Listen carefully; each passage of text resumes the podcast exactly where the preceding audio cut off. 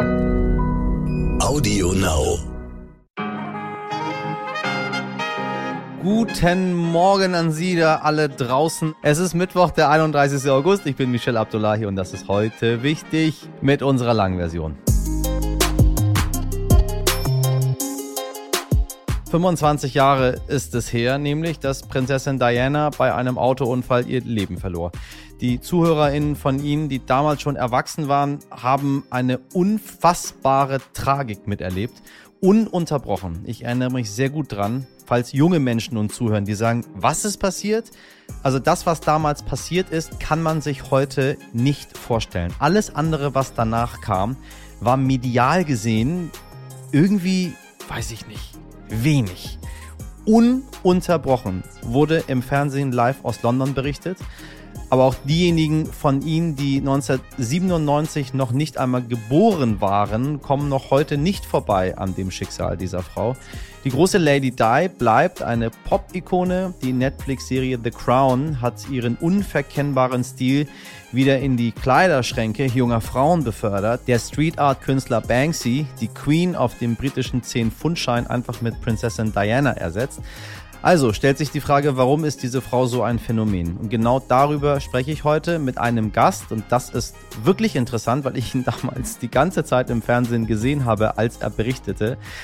Ein Gast, den Sie bei diesem Thema vielleicht ad hoc nicht erwarten würden, nämlich Chefmoderator von RTL aktuell Peter Klöppel. Er war damals in London bei der Beerdigung vor Ort und sagt, das war das eindrücklichste Erlebnis meiner Karriere. Und ich glaube, Peter Klöppel hat einiges in seiner Karriere gesa ges gesagt, gesagt auch, aber auch gesehen.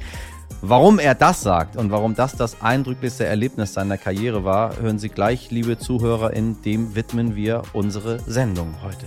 Also, los geht's.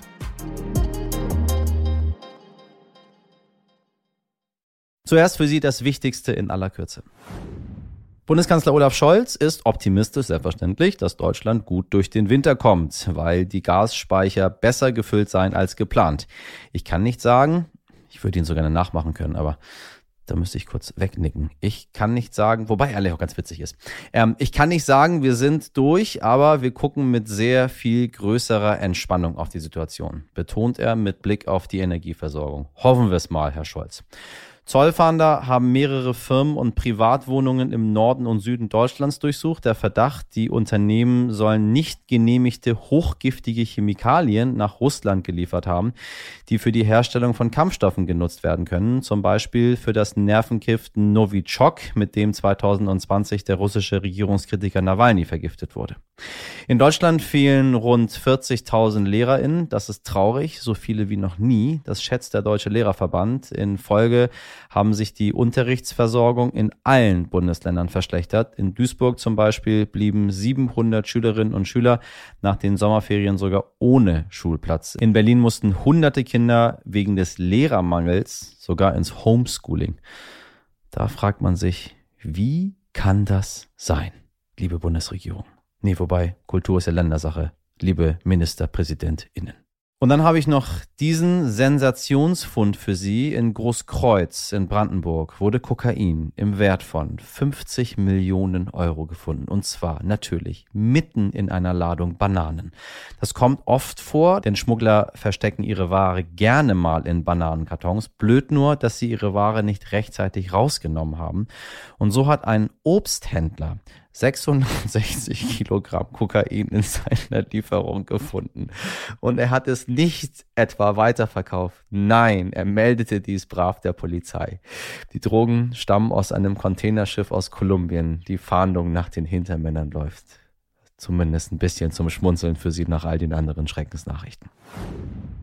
So, morgen ist der 1. September und deswegen gibt's von uns für Sie hier und jetzt alles, was sich zum neuen Monat hin ändert. Obacht. Einmalig gibt's im September für alle, die ein steuerpflichtiges Einkommen haben, 300 Euro brutto als Energiepauschale. Das Geld wird mit dem Gehalt ausgezahlt. Ist doch witzig, ne? Für alle, die ein steuerpflichtiges Einkommen haben, als wenn ich als, Selbstständiger, als Selbstständiger kein steuerpflichtiges Einkommen hätte. Diese Regierung. Naja. Sei ihnen allen anderen gegönnt. Generell mehr Geld gibt's für Pflege- und Betreuungskräfte in Pflegeheimen, nämlich mindestens den Tariflohn und das, Achtung, weil sich das Gesundheitsversorgungsweiterentwicklungsgesetz ändert. Ich glaube, es ist das wohl längste Wort, das ich jemals bei heute wichtig vorgelesen habe, aber wenn es denn Pflegekräften nutzt, dann mache ich das gerne. Gesundheitsversorgungsweiterentwicklungsgesetz. Halleluja. Das 9-Euro-Ticket läuft aus. Diesen Monat wird es also wieder teurer, wenn Sie ein Abo haben. Berlin könnte als einziges Bundesland ab Oktober ein Nachfolgeticket an den Start bringen. Zumindest hat das die regierende Bürgermeisterin Franziska Giffey vollmundig versprochen. Doch so klar ist das alles noch gar nicht, denn Brandenburg hatte ein Wörtchen mitzusprechen. Schließlich ist der Verkehrsverbund Berlin-Brandenburg dafür zuständig. Auch der Tankrabatt endet ab morgen, doch davon weiß ich ehrlich gesagt nicht. Da war gar nichts von zu spüren. Wenn Sie was gespürt haben, bitte geben Sie laut, liebe Leute. Und ab morgen gilt ein neues Gesetz, wonach die Apotheken in ganz Deutschland verpflichtet sind, E-Rezepte anzunehmen. Für Ärztinnen gilt die Ausgabepflicht allerdings noch nicht überall. Die Einführung des E-Rezepts in Praxen ist regional gestaffelt. Erstmal gibt's elektronische Rezepte in Schleswig-Holstein sowie in der Region Westfalen-Lippe in NRW. Ich habe mich da mal kurz eingelesen. E-Rezept bedeutet aktuell, ähm, man druckt das Rezept für Sie aus und dann gehen Sie damit in die Apotheke. So. Ansonsten müssen Sie ultra kompliziert quasi eine App runterladen, bei der Sie alle Daten, die Sie überhaupt über sich selber haben, äh, diesen Menschen da, die die App gemacht haben, zur Verfügung stellen. Und dann klappt's immer noch nicht. Also ich bin gespannt, wann das erste Mal ein E-Rezept ganz einfach und easy funktionieren wird. Warum starben im deutsch-polnischen Grenzfluss Oder massenhaft Fische? Eine Expertengruppe aus beiden Ländern arbeitet gerade an der Aufklärung. Mein Kollege, der Wissensredakteur Helmut Bröck, hat sich mit dem Fischsterben intensiv befasst. So, jetzt ist die wichtige Frage, weil es ja so viel Schuldzuweisung gab, Helmut. Was genau sind denn die neuen Erkenntnisse? Hast du neue Erkenntnisse oder Theorien? Die Fische starben mit ähm, sehr hoher Wahrscheinlichkeit an einem Gift einer einzelligen Algenart, der sogenannten Goldalge. Die hat sich im Juli und August explosionsartig in der Oder vermehrt. Normalerweise kommt die Art im, nur im Brackwasser vor, also im Wasser mit einem gewissen Salzgehalt. Im Süßwasser, also einem Fluss, tritt die Alge eigentlich nicht auf. Damit sie dort überleben kann, braucht sie also ein gewisses Maß an Salz und das kann eigentlich nur von Unternehmen stammen, die ihre Abwässer entweder direkt in die Oder leiten oder über Kanäle in den Fluss münden. Daneben braucht die Alge aber auch noch Nährstoffe und auch die ähm, gibt es offenbar in großer Menge im Fluss, wie Untersuchungen gezeigt haben. Ähm, vermutlich stammen die aus industriellen Abwässern oder aus der Landwirtschaft. Welche Folgen hat das für die Zukunft und was wird unternommen, damit sich eine solche Umweltkatastrophe nicht wiederholt? Polnische äh, Greenpeace-Aktivisten fordern, dass es auch in Polen kontinuierliche Messungen an der Oder geben soll, so wie das auch in Deutschland gemacht wird. Dann äh, würden so stark erhöhte Salzwerte wie jetzt im Sommer oder eben andere Schadstoffe schneller gefunden und man könnte vielleicht noch eingreifen, etwa indem man mehr Wasser aus der Neiße in die Oder fließen lässt und dann eben das Wasser und die Schadstoffe da drin eben verdünnen würde. Die polnische Wasserbehörde hat zwar zugesagt, dass es solche Messstellen geben soll, solche sogenannte Live-Messungen, aber ob das wirklich umgesetzt wird, ist fraglich. Ähm, ein Problem sind auch die vielen Staustufen im polnischen Teil der Oder. Das dort aufgestaute Wasser wirkt gewissermaßen wie ein Bioreaktor, in dem sich dann die Algen stark vermehren können. Polen pocht aber darauf, dass noch mehr solche Staustufen gebaut werden um die Oder auf ganzer Strecke schiffbar zu machen. Am Ende bedeutet es natürlich noch ein größeres Risiko für zukünftige Katastrophen. Vielen Dank an Helmut Brück. Ja, der Tod von Prinzessin Diana am 31. August 1997 sorgte weltweit für eine Welle der Erschütterung, um es gelinde auszudrücken. Die Berichterstattung im Fernsehen riss tagelang nicht ab. Jeder wollte live dabei sein. Mein heutiger Gast war es. Peter Klöppel berichtete damals aus London eine emotional unglaublich schwierige, anstrengende Aufgabe, von der er uns heute erzählen wird. Peter, ich grüße dich ganz herzlich. Hallo Michel. Schön, dass du wieder bei uns bist und dann auch noch äh, mit einem so eindringlichen ähm, Thema. Äh, du hast gesagt, äh, das war das eindrücklichste Erlebnis deiner Karriere. Äh, bevor wir so tief einsteigen, erstmal die obligatorische Frage als erstes. Wo warst du, als sich die Nachricht von äh, Dianas Tod äh, erreicht hat? War ich in Berlin im Bett und habe geschlafen. Ähm, es war internationale Funkausstellung, wir hatten eine Sendung gemacht von dort und äh, ich bin dann irgendwann vor Mitternacht ins Bett gegangen und wurde dann aber um halb sieben am nächsten Morgen von der Redaktion geweckt, als es äh, dann klar war, was in Paris sich ereignet hatte. Und man begann dann in der Redaktion sich auch Gedanken darüber zu machen, wie decken wir dieses schreckliche Ereignis denn ab? Und äh, da musste ich, wollte ich natürlich auch involviert sein. Also ich saß in einem Hotelzimmer in Berlin und war natürlich fassungslos, habe dann den Fernseher angemacht und da liefen ja dann auch schon die ersten Sendungen dazu. Ich meine, ich war so 15, 16 Jahre alt und irgendwie in der 11. Klasse und ähm, alle kannten ja Lady Di, aber also ich war ein Jugendlicher, hatte gar keine Ahnung, was die Frau jetzt so macht und, und wer sie ist und ähm, was man so von ihr überhaupt halten kann. Aber diese unglaubliche Welle der Erschütterung unter den Menschen weltweit hat mich auch in den Bann gezogen. Nur du warst damals schon äh, ein richtiger Mann, der richtig gearbeitet hat äh, und hast ein bisschen mehr Informationen über sie gehabt als ich. Was hast du damals von, von Diana überhaupt gehalten?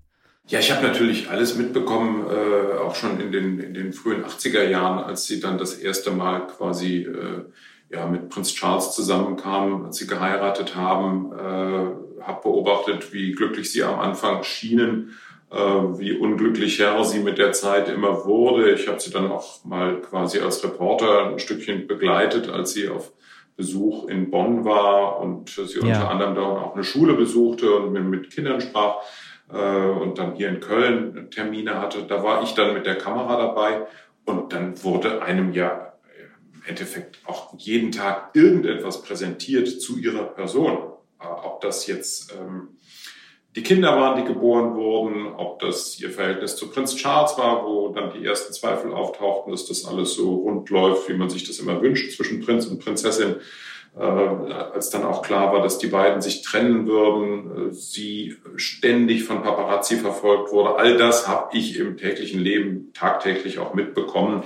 Und sie hat mir in erster Linie dann sehr, sehr leid getan. Also schon sehr früh, weil ich gemerkt habe, diese Frau entgeht ihrem Schicksal nicht mehr. Und das Schicksal bedeutet ganz einfach, bis an ihr Lebensende in irgendeiner Weise eine Person des öffentlichen Interesses zu sein. Mal für diejenigen, die damals noch nicht so dabei waren, kannst du einmal einordnen, was das für Wellen schlug, auch aus, aus Sicht des Anchormans, der, der die Nachrichten wirklich wahrgenommen hat und dort saß und berichten sollte, berichten musste. Wie war das?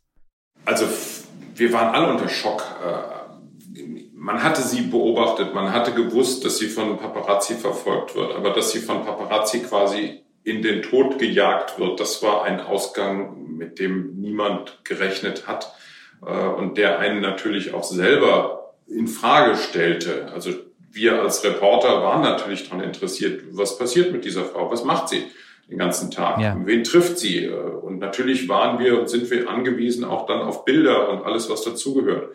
Und dass es natürlich dann auch Professionen gibt, also gerade diese Fotoreporter, die mit, mit kleinen äh, Motorrädern hinter ihr herfahren und überall dort auftauchen, wo sie auftaucht. Ja, auch wir haben davon in gewisser Weise profitiert. Und man fühlte sich dadurch auch in gewisser Weise mitschuldig an ihrem Tod.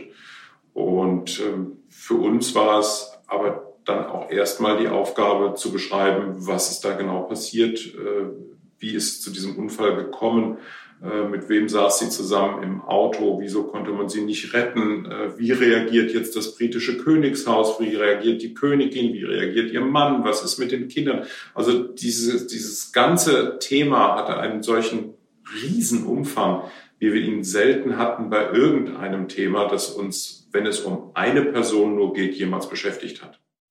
Wie war es damals und wie ist es heute rückblickend als Journalist, als neutraler Journalist über so ein riesiges Event zu berichten, auf das die gesamte Menschheit, das muss man wirklich so sagen, die gesamte Menschheit kollektiv raufguckt? Es war eine Herkulesaufgabe. Man selber fand ja auch nicht unbedingt Worte für das, was da passierte. Äh, man fand auch nicht unbedingt Worte für die Verantwortung, die auf einem selber lastete, weil man als Journalist ja auch, wie gesagt, Teil äh, dieser Berichterstattung war, die sie ja dann auch mit in den Tod getrieben hat. Äh, und man fühlte sich auf der einen Seite schuldig, aber gleichzeitig hatte man auch die Bringschuld gegenüber den Zuschauern darüber zu berichten, was tatsächlich passiert ist. Und ähm, manchmal hatte ich auch selber das Gefühl, ich stoße da an meine Grenzen. Das mhm. war an den ersten, am ersten Tag ganz besonders zu fühlen, aber dann noch mehr, als es um äh, die Frage der Beerdigung, um die Trauerfeier dann in London ging, äh, wo wir ja dann auch sehr schnell entschieden haben, wir werden dann mehrere Stunden live aus London berichten über den Trauerzug, über die, den Gedenkgottesdienst äh, und dann über alles das, was drumherum passierte. Und das war, das ist dann schon richtig, wenn ich sage, das ist einer der Einsätze, die mich wirklich an meine Grenzen gebracht haben. Das war dann schon alles andere als Tagesgeschäft, sondern das war etwas, was einen emotional extrem mitnimmt, was einen auch von den Bildern her immer wieder beschäftigt, äh, einem auch Bilder zubringt, die einem nie wieder aus dem Kopf gehen werden, dass man auch in dem Moment weiß, das sind Bilder, die werde ich nie wieder vergessen. Äh, und dadurch, dass ich dann auch selber nach London gefahren bin, zusammen mit Frau Ludewig, äh, und wir dann aus London berichtet haben, war es einfach auch so, dass wir so nah dran waren an der Trauer der Menschen, dass man sich dieser Trauer überhaupt nicht entziehen konnte. Ich erinnere mich sehr gut dran, weil ich habe damals ähm, immer hin und her geswitcht zwischen äh, ARD, ZDF und RTL, immer wieder, weil ich wollte nichts verpassen. Ich weiß noch, wie ich da wirklich vom Fernseher saß. Meine Mutter kam irgendwann dazu, es fing ja schon in den Morgenstunden an. Dann habe ich, glaube ich, auch ein, zwei Stunden der Schule verpasst, weil äh, alle Menschen wollten dabei sein bei dieser, bei dieser Beerdigung. Und ich erinnere mich ganz genau, wie du damals dort äh, standst in London und äh, kommentiert hast. Da das, was dort passiert ist. Jetzt ist es für mich sehr ähm, besonders äh, mit dem Mann, den ich damals im Fernsehen gesehen habe, der mich so nachhaltig beeindruckt hat, genau darüber zu sprechen. Ähm, ich hätte damals, glaube ich, dich einfach gerne gefragt, was fühlst du gerade in diesem Moment? Wie ist es dort zu sein? Das hole ich jetzt nach 25 Jahre später. Also wie war's? Es war ehrlich gesagt ganz schrecklich. Ganz schrecklich deswegen, weil man wusste, dass es ein riesiges Interesse an diesem Trauertag gibt, an dieser Person und an allem, was um diese Person jetzt herum stattfindet. Äh, und das war auch deswegen schrecklich, weil es halt eigentlich immer nur um Trauer ging. Ähm, und äh, ja. es gab keine lichten Momente, sondern es gab eigentlich immer nur düstere Gefühle. Und es gab Bilder, die, auch wenn die Sonne geschienen hat, und man dachte, Mensch, äh, London ist eine so schöne Stadt, die einem trotzdem immer das Gefühl gegeben hat, diese Stadt ist ein blödes Wort, trägt Trauer und zwar schwärzeste Trauer. Ja. Auch wenn die Menschen jetzt dorthin kommen und, und, und Blumen mitbringen und äh, versuchen auszudrücken, was Prinzessin Diana für sie bedeutete äh, und äh, wie groß die Lücke ist, die sie jetzt hinterlässt. All das war einem über Stunden hinweg immer wieder präsent und wurde einem vor Augen geführt und man konnte es halt auch nicht einfach nur halt in unserer Rolle als Journalist beobachten. Nein, man musste es beschreiben. Und dieses ständige Beschreiben dieser Trauer und dieses Gefühles der Leere, das war, ich muss es wirklich sagen, bis zum heutigen Tag schrecklich.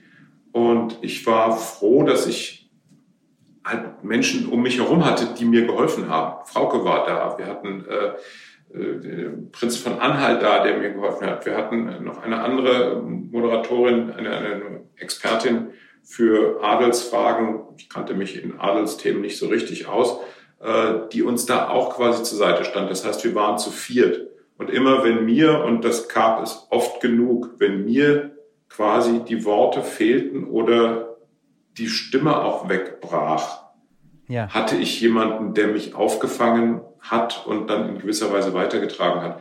Und ich war so dankbar dafür, dass ich das halt nicht alleine oder nur mit Frauke allein zu zweit machen musste, sondern wir hatten Menschen, die dann auch gemerkt haben, wir müssen uns hier gegenseitig durch diese extrem traurige Sendung tragen. Und das hat mir dann trotz dieser tragischen Situation sehr geholfen, überhaupt das durchzustehen. Aber ich habe mich selten danach so leer gefühlt und auch in gewisser Weise so verlassen, weil ja, man weiß, es gucken Millionen Menschen zu, aber man ist in dem Moment, in dem man spricht, dann doch sehr allein und hofft, dass man die richtigen Worte findet, dass man äh, tatsächlich nicht sprachlos bleibt, dass man Trauer ausdrücken kann, ohne dass es kitschig wird, dass man Mitgefühl ausdrücken kann, ohne dass es gefühlsduselig wird.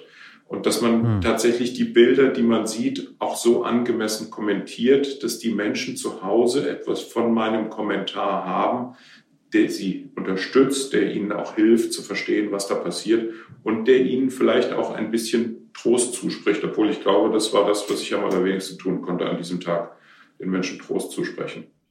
Ich meine, wir sprechen jetzt 25 Jahre später über, über dieses Ereignis und also es nimmt mich immer noch mit. Ich weiß gar nicht warum tatsächlich. Ich habe ich hab gar keine Ahnung, warum es mir immer noch so nahe geht. Ich habe Jahre darüber nachgedacht und kann es irgendwie nicht einordnen. Ähm, es ist irgendwie ein Phänomen geblieben. Ab von den Paparazzis, ab von der Neugier, ab von dem, was ist mit Dodi Al-Fayed, was ist mit dem Milliardär, gibt's Verschwörung, ab von all dem Ganzen. Ist es irgendwie so ein sonderbares, über allem schwebendes Phänomen geblieben? Was denkst du, warum das so ist? Warum ist Diana und ihr Tod 25 Jahre später immer noch irgendwie so wichtig für uns? Ja, das ist eine Frage, die ich mir auch immer wieder mal stelle, weil es ja, wie soll man sagen, auch kein Beispiel gibt, an dem man es wieder so erlebt hat. Ich wüsste kaum eine Person, bei der wir wieder so viel Empathie haben wie bei ihr und bei der ein so abrupter Tod zu einer solchen Reaktion führen würde. Wahrscheinlich hat es was damit zu tun, dass wir ihr Leben bis ins kleinste Detail mitverfolgt haben, mitverfolgen konnten, mitverfolgen wollten. Äh, und wir uns ihr dadurch auch so extrem nahe fühlten, ihr auch nahe standen, als ob es ein Familienmitglied wäre, obwohl wir wussten, dass wir mit ihr persönlich nie irgendwie in Kontakt treten werden oder können. Aber gleichzeitig war sie halt auch sehr, sehr menschlich und nicht abgehoben und von vielen ja auch in gewisser Weise als als Opfer dieser rigiden Strukturen des mhm, britischen mhm. Königshauses ja. betrachtet. Äh, das heißt, es kamen so viele Elemente einer, einer Tragödie zusammen, einer fast griechischen Tragödie, die immer schrecklich endet, äh, bei der einem am Ende dann aber auch ja nichts übrig bleibt, als dass man, dass man sagt, bitte lass so etwas nie wieder geschehen.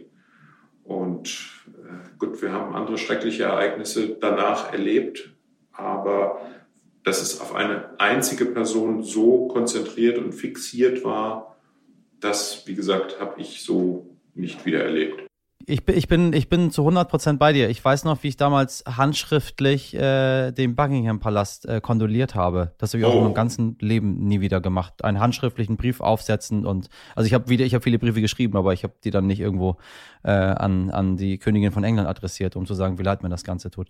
Ähm, äh, auf der einen Seite vielen Dank, dass du uns wieder in diesen Tag zurückgebracht hast und auf der anderen Seite ähm, gibt uns das, glaube ich, ein bisschen zum Nachdenken, was so Menschen und Phänomene mit einem einem auch 25 Jahre später tun. Vielen Dank für das Gespräch, Peter. Ja, gerne, Michel. Was zu diesem Unfall geführt hat und welche immensen Auswirkungen der Tod von Lady Di auf die britische Krone hatte, das alles können Sie im Podcast Der letzte Sommer von Lady Di hören. In neun Folgen kommen ZeitzeugInnen zu Wort und ExpertInnen geben einen neuen Blick auf Dianas tragische Liebesgeschichte. Auch Peter Klöppel ist dabei, also hören Sie gerne mal rein. Einen Link dazu finden Sie in unserer Folgenbeschreibung. Ohren auf.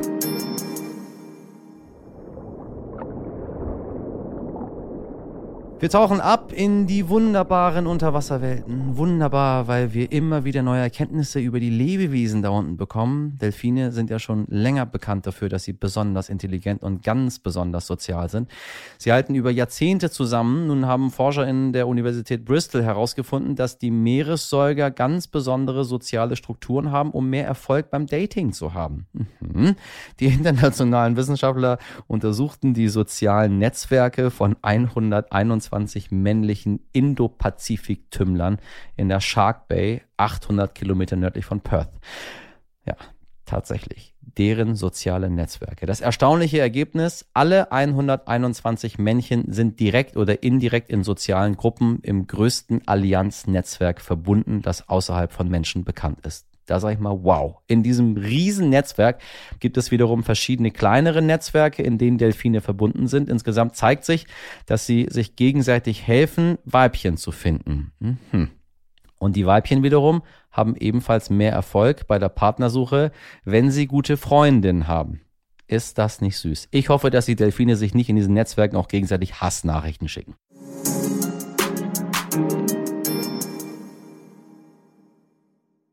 Da sieht man mal wieder, zusammen geht's dann doch alles besser. Schön, dass Sie heute mit uns zusammen sind. Und wichtige Erkenntnis, wir sind nicht die einzigen sozialen Wesen hier auf der Welt.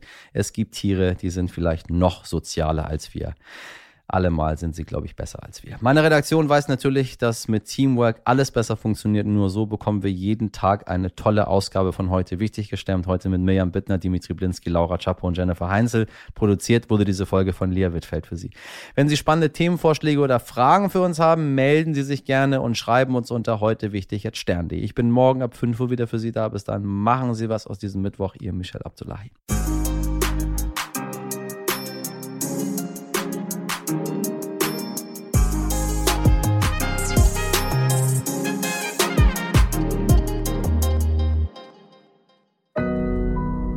Audio Now.